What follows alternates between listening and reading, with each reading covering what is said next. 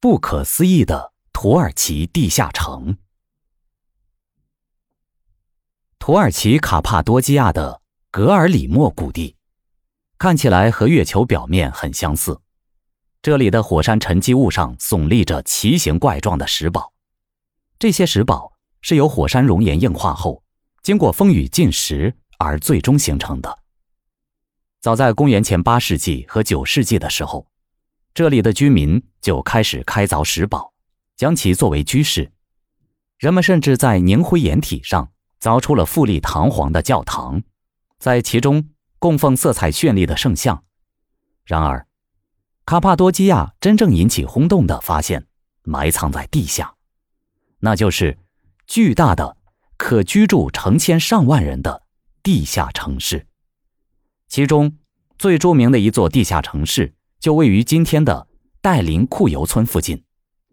通往地下城市的通道隐藏在村子各处的房屋下面，人们在这里一而再、再而三地碰到通风洞口。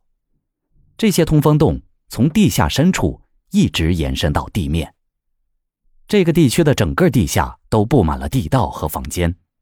地下城市是一种立体式的建筑群，它分成了许多层。戴林库尤村的地下城市。仅最上面的一层面积就达到四平方公里，五层空间加起来总共可以容纳大约一万人。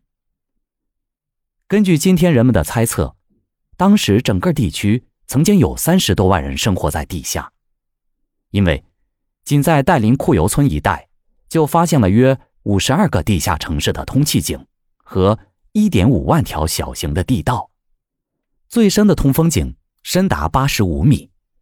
每个地下城市的最下层都建有蓄水池，用以储藏水源。迄今为止，总共在这一地区发现了三十六座地下城市。现在，人们已经绘制出了这些城市的俯视图。熟悉这一地带的人们认为，地下城市的数量还远不止这些。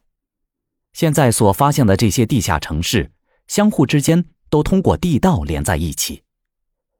令人不可思议的地下城市，确确实实存在着。可，谁是他们的建造者呢？他们又是在什么时候建成的呢？建造这些地下城市的目的又是什么呢？对此，人们有着不同的见解和推测。有人认为，这些地下城市是基督教早期信徒的避难所，最早的一批。大约在公元二世纪或三世纪以后，一直延续到拜占庭时期，也就是阿拉伯军队围攻君士坦丁堡及今天的伊斯坦布尔的时候，当时的基督教徒曾在这里躲避战乱和宗教迫害。然而，他们并不是地下城市的最初的建筑者，地下城市在他们到来之前就已经存在了。关于为何要修建这些地下城市，也引发了人们的长期思考。人类为什么要把自己隐藏在地下呢？是出于对敌人的恐惧而被迫移居地底的吗？谁又是他们极力躲避的敌人呢？